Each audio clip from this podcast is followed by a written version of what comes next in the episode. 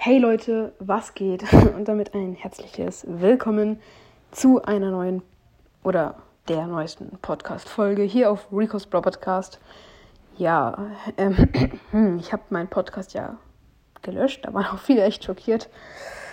Aber ich habe ihn zurückbekommen, Leute. Ähm, ich habe nämlich mit so einem Anchor-Mitarbeiter gechattet und der hat es mir dann wieder frei gemacht. Das war ein bisschen aufwendig, hat auch bisschen gedauert. Ich habe mich da dann reingehängt und jetzt habe ich ihn wieder, Leute.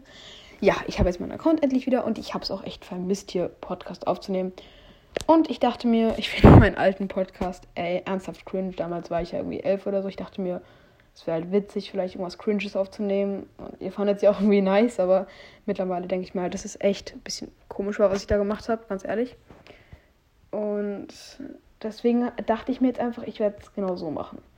Ich werde komplett alle alten Folgen von diesem Podcast löschen, aber der Podcast wird halt noch hier bleiben. Und ich werde halt dort ab und zu noch Folgen hochladen.